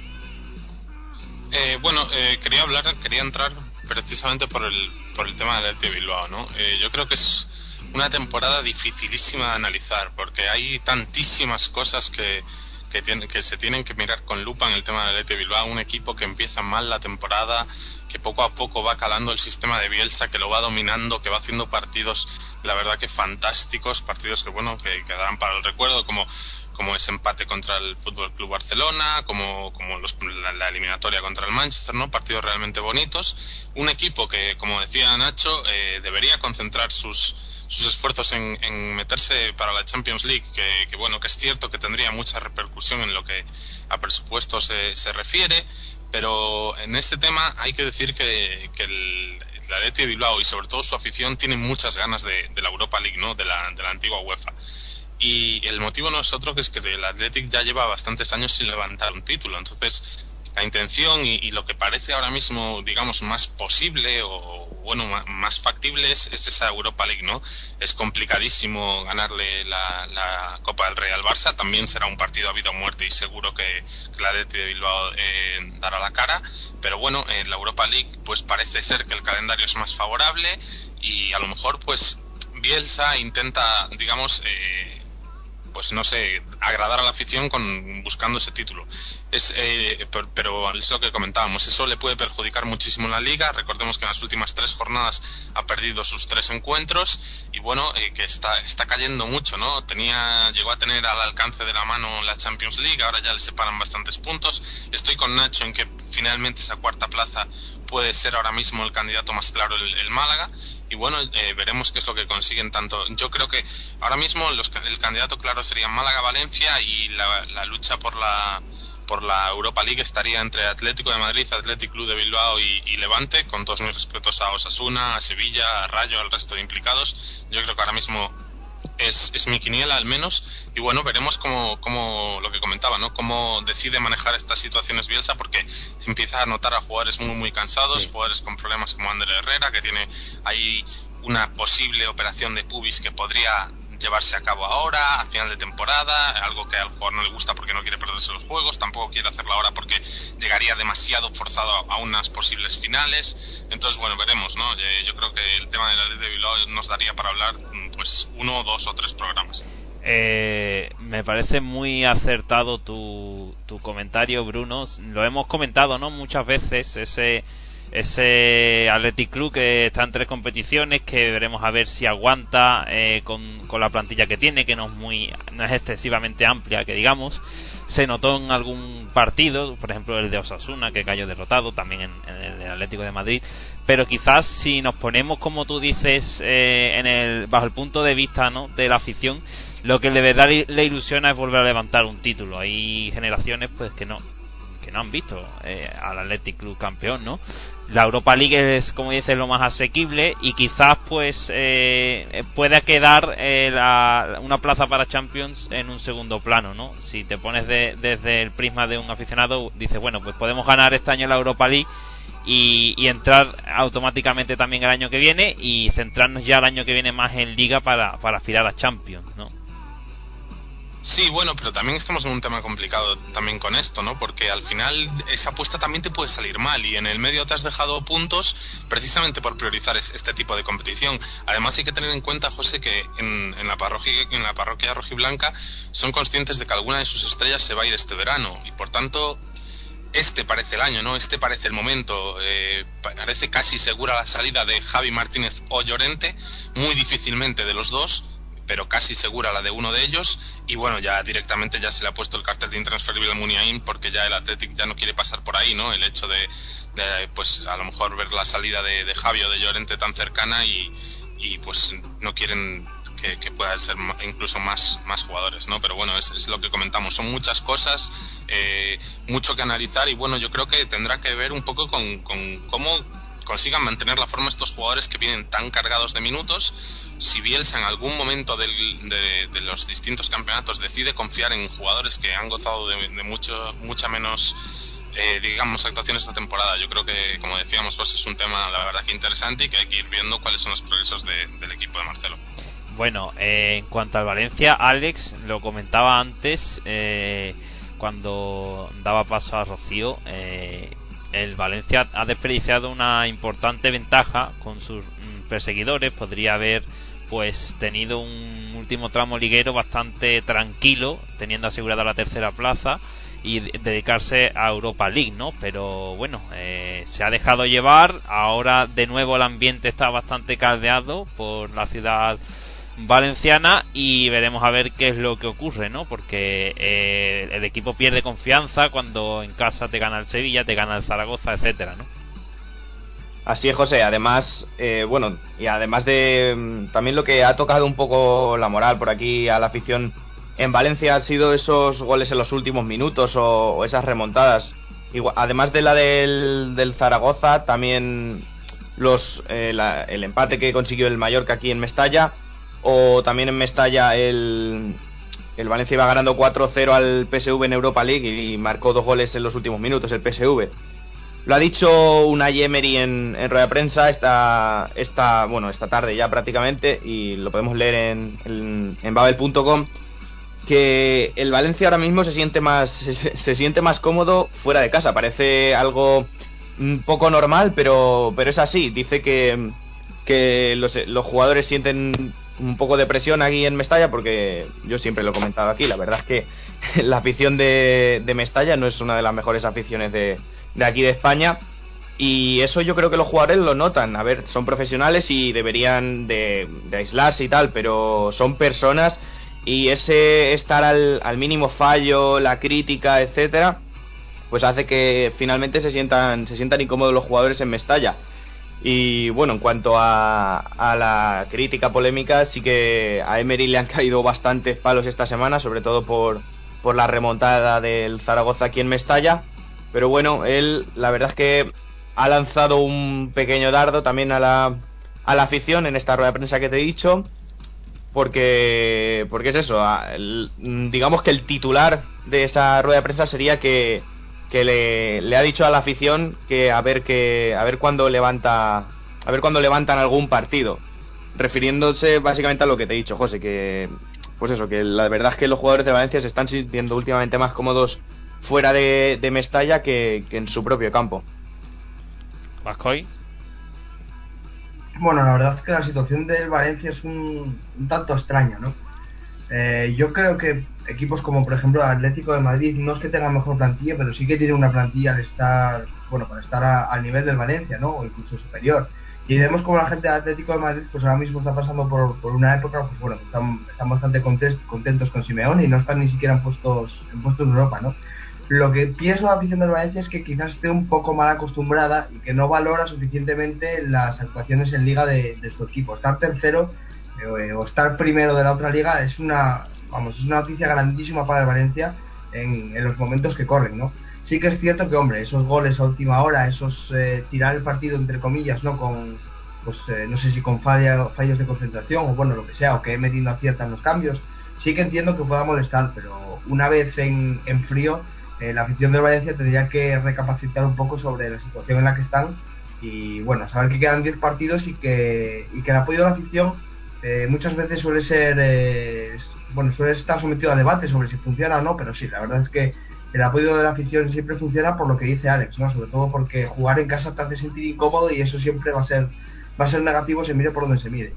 Eh, de todas maneras creo que el Valencia va a entrar en, en Champions, no sé si tercero o cuarto, sufriendo, eso lo tengo bastante claro, no va a ser una, una distancia holgada, pero yo creo que va a entrar en Champions, al igual que va a entrar en Málaga, porque si bien a principios de temporada me ofrecía bastantes dudas, ahora la verdad es que parece que, que ha- han cogido carrerilla y que, van a estar ahí arriba al final porque lo están ganando todo últimamente, o están haciendo muy buenas actuaciones y, se lo están mereciendo.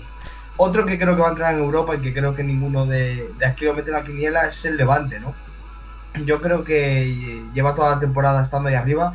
Desde la temporada 3, eh, desde la jornada 3, perdón, a mí ya me daba la impresión de que, bueno, este Levante va a pichar, esto es eh, fenómeno de un día, tarde o temprano nos va a llegar la mala racha, pero lo cierto es que estamos a 10 jornadas del, del final y Levante sigue ahí arriba. O sea que yo, entre comillas, ya aprendí, ¿no? A, a no infravalorar este Levante y yo creo que va a estar en puestos UEFA final y apostaría finalmente por, por el Atlético de Madrid. No creo que vaya, a llegar, que vaya a llegar a puestos champions, pero sí creo que se va a meter en Europa al final. Está tirando bastante de. No de juego bonito, pero bueno, sí de juego útil. Y creo que al final va a estar, va a estar ahí arriba. Para mí la decepción un poquito va a ser el Athletic de Bilbao. Hablo en Liga. Porque hace unas jornadas sí que parecía que iba a estar de arriba, sí que parecía que optaba incluso a puestos Champions y a mí no me parece que, que se vaya a meter en puestos en puestos europeos siquiera porque no bueno lo que dice un poco Bruno no de, de la Europa League yo creo que están un poco más tentados más en competiciones europeas que en liga doméstica y no creo que, que vayan a llegar a esa sexta plaza ojito también con los Asuna porque no está haciendo mucho ruido pues se está metiendo ahí arriba yo aún así creo que no, no se van a lograr meter en puestos eh, en puestos europeos y bueno, ya descarto a otros equipos como puede ser por ejemplo el Sevilla que no, no está teniendo una buena temporada y yo creo que era mejor que se que se, entra, se centrara ya en la siguiente porque no para mí no va a llegar a Europa este año. Bruno, ¿algo que querías comentar? Eh, sí, bueno, sobre el tema del Valencia, decir que no puedo estar más de acuerdo con Alejandro Vascoy. La verdad es que creo que lo que ha dicho es, es, es la realidad. O sea, no, no se puede ser, digamos, siempre el, un candidato al título habiendo lo que hay en España. En España están los dos mejores equipos del mundo. No se le puede pedir más al Valencia. Hay equipos en España que no son ni Madrid y Barcelona que tienen plantillas superiores. Caso de Atlético de Madrid, caso, en mi opinión, del Sevilla, casi en mi, opinión del Atlético de Bilbao. Pero bueno, el Valencia sigue ahí, sigue año tras año quedando tercero. La verdad es que lo que hace Emery es una pasada. Puede ser un técnico discutido porque a lo mejor en competiciones, digamos, de eliminatoria directa las cosas pues a veces no las hace bien. Pero bueno, eh, yo creo que el, el, Valencia, la verdad es que año tras año para mí, para mí da la cara como, como tiene que darla. Y luego sobre el tema de que comentaba Alex, ¿no? De, del, de la posibilidad de, del Atleti de Bilbao, el Levante o el Atlético de Madrid en UEFA Europa League, comentar que podrían eh, llegar a, estar los tres, porque recordemos que si de no conseguir ningún título ni Atlético de Madrid ni, ni Athletic Club de Bilbao, el, el Bilbao, el Atlético de Bilbao sería por ser segundo gozaría de esa plaza que lo que lo mandaría a Europa por ser segundo en la Copa del Rey. O sea que, bueno, incluso podrían llegar a estar los tres en, en la UEFA el año que viene. Nacho. Sí, pues sobre el tema del Valencia no, no puedo estar más de acuerdo con, con, Alejandro y con Bruno, ¿no? Yo creo que es una situación bastante atípica. Eh, iniciaba la temporada con expectativas muy altas, quizá, ¿no? Eh, jugando Champions League, un grupo que le tocó eh, ciertamente muy complicado. En, en, Copa del Rey, pues sus, sus expectativas de llegar lejos se truncaron relativamente pronto para para el potencial que este equipo podría llegar a desarrollar.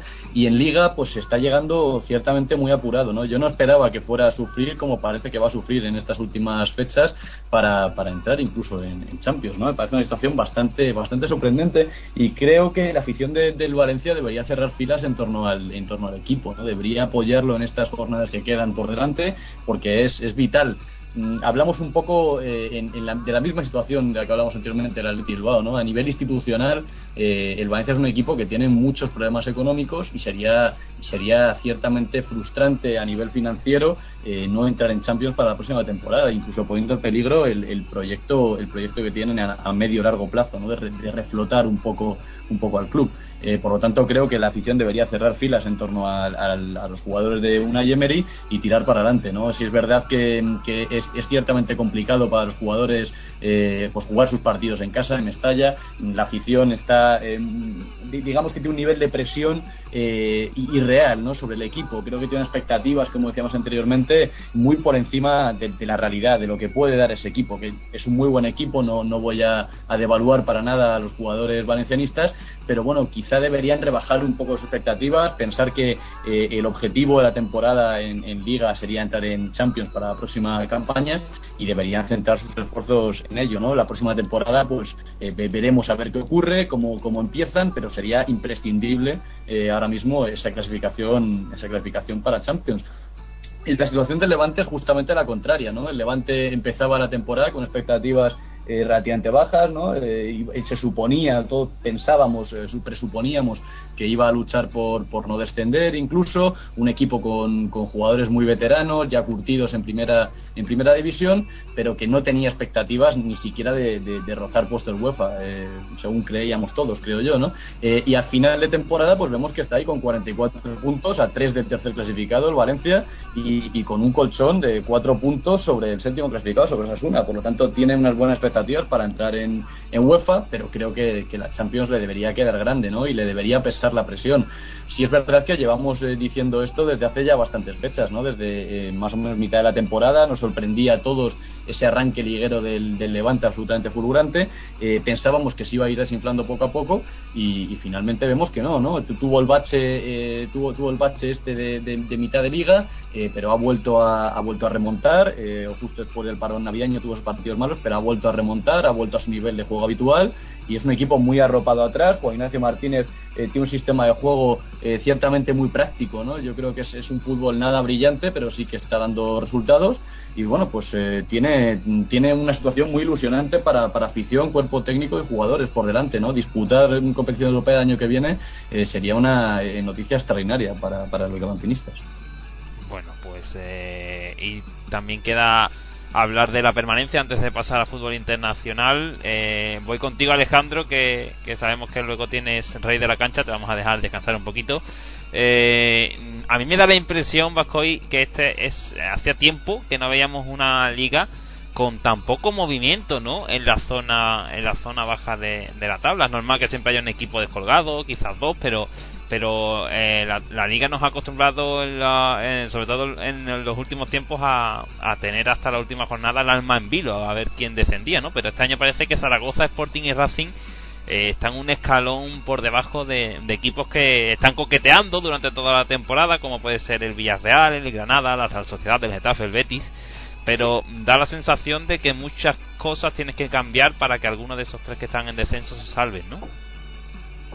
Sí, la verdad que totalmente de acuerdo. Estábamos acostumbrados en años anteriores pues eh, a lo que tú dices, ¿no? A ver a un, a un equipo tan solo descolgado. Fue el caso de, del Numancia años atrás, del Jerez también. Y, esta temporada pues parece que son tres los que están descolgados, ¿no? Zaragoza, Racing y, y Sporting pues parece que no, no levantan cabeza. Eh, yo doy por descendidos a los tres, la verdad. Eh, es triste reconocer que hoy en día, pues eh, quizás el mejor de los tres o que mejor forma, eh, que mejor forma esté, el que sea más capaz de ganar un partido, ahora mismo, en la jornada que entra, yo creo que es el Zaragoza, que ya para mí no tiene ninguna posibilidad de, de salvarse. Y bueno, tanto Racing como Sporting no, no consiguen salir de ahí abajo. Oportunidades no les faltan porque el Villarreal, la verdad, que lleva unas cuantas jornadas dejando la puerta abierta a la salvación de los dos equipos. Pero bueno, ni Racing ni Sporting han conseguido aprovechar sus oportunidades. Yo, por lo que hablo, por lo que tengo más cerca, el, Sporting, pues no, no lo veo capacitado ya para salvar la categoría. Eh, no es que no sea, no es el juego, no es la táctica, es sobre todo la actitud, ¿no? Yo siempre creo que, que para un equipo que se salve, un equipo que luche por el descenso, consigue la salvación por la, por la, por la actitud. La plantilla hoy día del Sporting es mucho mejor que la del primer año en, en primera, muchísimo mejor. Y lo que falta pues es eso, ¿no? Ese, ese carácter anímico que se tenía en la primera temporada y que ahora ya no se tiene y por eso es por lo que creo que ya, ya se puede dar al Sporting como, como descendido, aun- eh, aunque queden aún 10 jornadas, ¿no? Otra cosa que quería comentar, José, también es eh, el descenso este año. Yo creo que va a ser uno de los descensos eh, con una puntuación más baja de los últimos años. Yo, viendo a Sporting y Racing, que se- supongo que serán los que marcarán la, la salvación a final de año, incluso puede pasarlos en Zaragoza, no cifro el descenso más arriba que los 34 o 35 puntos. Les cuesta muchísimo ganar un partido, quedan 10.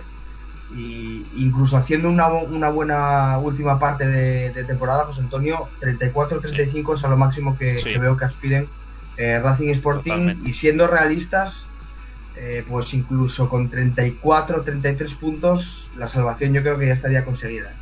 Totalmente, eh, Alejandro. Creo que por ahí van a ir los tiros esta temporada. De los tres que veo en descenso, quizás el Sporting sea el equipo por plantilla más capacitado de, de pelear hasta, hasta las últimas jornadas, ¿no? Yo ayer vi al Racing contra el Sevilla, un equipo que me parece que, bueno, desde que empezó la temporada sabíamos que lo iba a pasar mal, ¿no? Además ha arrastrado esa situación institucional bastante convulsa, cambios de entrenadores no sé, yo el Racing veo un equipo que, que bueno, que, que su peligro llega en jugadas aisladas. Ayer el chaval Edu Bedia sí que dejó muy buenas sensaciones, pero no veo yo eh, al Racing un equipo con, con capacidad suficiente como para, para sacarse 15 puntos de aquí a lo que queda de liga o, o 20 puntos y salvarse. No, la verdad que no, José. Y bueno, un poco quería recalcar que se suele eh, se suele hablar mucho, sobre todo en el entorno sportingista, que repito, es lo que, lo que más cerca tengo y lo, es más fácil saber las, sensaciones que hay. Eh, se dice muchas veces de que el equipo de, del Sporting no estaba capacitado este año para salvar la categoría, ¿no? Pero bueno, como bien digo, mirando un poquito atrás, eh, creo que es la plantilla, la mejor plantilla desde, desde el regreso a primera porque año a año fue mejorando un poquito. Y, y sí que es cierto que veo plantillas como la de Racing, como la de Zaragoza mismamente por debajo, e incluso veo plantillas como la de Levante, la de los Asuna, a la que el Sporting sinceramente nada le tiene que envidiar. Por lo tanto, eh, es un poco pues muestra de los estados de ánimo, el papel que juegan en el fútbol, de cuando las cosas salen mal, lo difícil que es cambiar la dinámica y de, pues bueno, como, como un equipo como Levante con 44 puntos, pues eh, aun teniendo una plantilla igual o incluso inferior, si me apuras, que, que el Sporting, pues está teniendo una temporada espectacular y, y los eh, asturianos, pues fíjate, no, hundidos ya y, y con más de, de pie y medio en segunda división.